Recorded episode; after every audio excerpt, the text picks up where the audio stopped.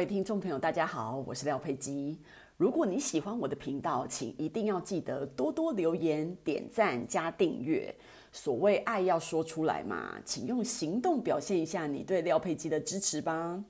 好，欢迎大家今天收听《零星 Key 聊聊人生去聊聊》这个节目，不是邪教，是个有意思的平台，借着跟大家分享不同的思路，让生活可以有一些小小的改变。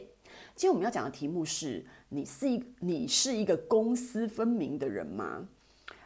啊，廖佩基觉得呢，无法公私分明的人呢，比以貌取人的人还要离谱。因为我觉得为什么会想到这件事情啊？就是因为廖佩基每次看到一些新闻的时候，我内心就会圈圈叉叉，你知道吗？我觉得这个社会啊，就是老是喜欢把公跟私的事情搅在一起。我就不明白公司搅在一起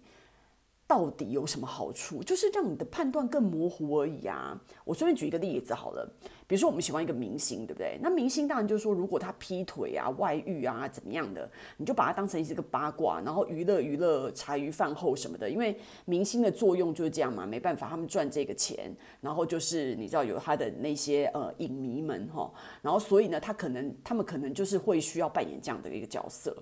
不过呢，你又想回来哦。其实，身为一个明星啊，他不是应该就只管漂亮，只管有才华，然后我们会关心他歌唱的好不好听，他的演技好不好之类的。那至于他是不是劈腿或者是外遇，这件事情跟他的，你知道，跟跟我们欣赏他，跟我们买单他是没有什么关系的。然后，但是大家会把这件事情把它弄得更加的呃形而上，然后更加的把它诉诸于道德，就说什么呃这是什么不好的示范呐、然后对于他的呃影迷们呐、或者是什么其他小小年纪的呃青少年呐、啊，有不良示范或什么的，我觉得大家把这些事情看得太严重了。你明星是，你你你，因为我觉得明星就展现才华，你知道吗？那他不是一个完人。他不是一个完美无缺的人，他怎么可能会没有缺点呢？那那小孩、青少年把明星这个偶像当成一个学习的对象，那老师、那呃父母、那身边的朋友，那大家不是都应该以身作则吗？那我们所有的人都是拿来当，就是用那种道德的冠那个帽子。戴在每个人头上就好啦。我觉得大家不用那么的，你知道吗？高标准的做一做一大堆没有必要的批评。比如说当总统好了，我觉得你是不是如果作为身为一个总统，你是不是应该在意他是不是会治理国家，然后把人民带向更好的地方？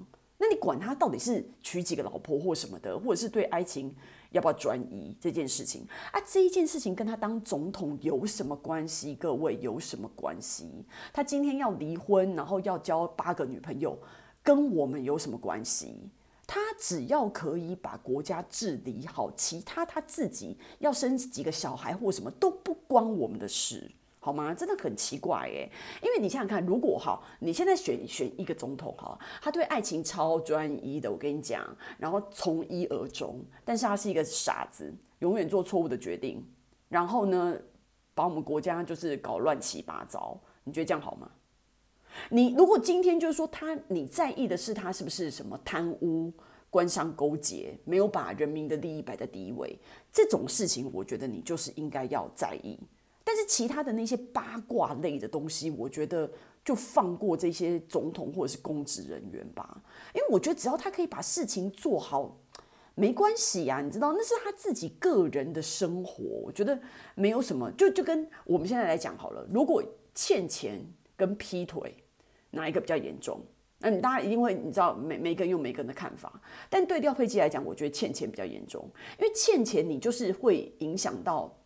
你你你借钱不还是什么意思？就是你完全就是违背你的信用，然后影响到别人，这样这是道德的问题。那劈腿当然也是道德的问题，但是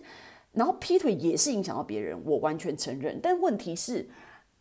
这个感情的事情终归就是你知道吗？就是说你这个这个东西就其实都都是道德的层面啊，我明白啦。那但是因为感情的事情，我都一直觉得人心哦，你本来就会。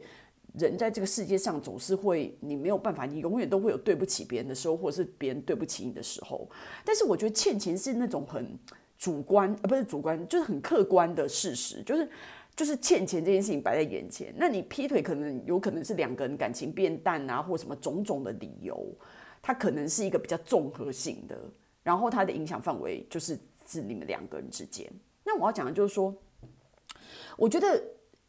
因为为什么我们今天要讲到公私分明这件事情的原因，是因为大家没有办法好好的去判断什么是中性行为。因为我对于我们对于中性行为这件事情都应该要看开，你知道吗？因为中性行为是什么意思？我大我给大家举一个比较简单的例子好了，比如说有一个小孩他不写作业，那其实不写作业本身呢，其实有影响就是他自己嘛，对其他的同学有什么影响？所以其他的同学并不需要对。这某一个同学不交作业而生气或什么，人家不交作业没有影响到他的人生啊。不过你换过来讲，如果这个同学呢是跟我们一组，我们大家是一组的，然后我们要交这个群组的作业，那这个同学不交作业是影响到我们整组的表现。那么他不交作业这件事情就不是中性行为了。他本来如果他自己的作业的话，那是一个中性行为。可是他现在是大家一起做的作业，他就不叫中性行为。所以中性行为的意思就是说，他做这个行为的时候是跟你无关的，跟你的利益无关的，这个就叫中性行为。所以，比如说大家对于那种在在职场上，你对于什么不婚的人呐、同性恋啊，或者是奇装异服。每一个人都会，就是有些人会觉得很激动诶，然后就觉得说，哇，这个人怎么他他是同性恋，然后他每天穿着奇形怪样的，然后呃他不结婚，他是一个老处女，然后他是一个呃渣男什么的，这件事情在职场上跟你有什么关系？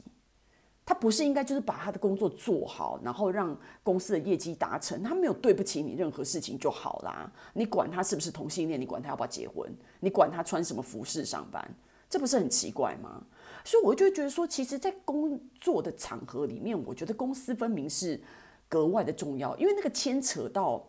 比如说，假设你是公器私用，或者是假公济私，这个就牵扯到那种道德层面的问题，就会衍生的更高的标准了。所以我就觉得说，你看，你看，比如说你谈恋爱是没有问题的啊，你可以去谈恋爱啊，跟别人没有影响。不过，如果你搞办公室恋情的话，那你就要非常去注意到说，诶，那你们的恋情是不是影响到公司的利益，或者是影响到其他同事的利益？除非你可以做这个回避，把你们做的事情变成是一个中性行为的话，那就无所谓。不然你就是很有可能，不管怎么样，你就是会影响到别人的话，那就不叫中性行为。所以廖佩基是认为说呢，我觉得我们社会要进步，我们就应该学习用一种更客观、更先进的视野去看待事情。看待别人跟看待自己，因为我觉得我们要尝试多思考一点啊，认真想一下，什么是我们应该要真正在意在意的事情，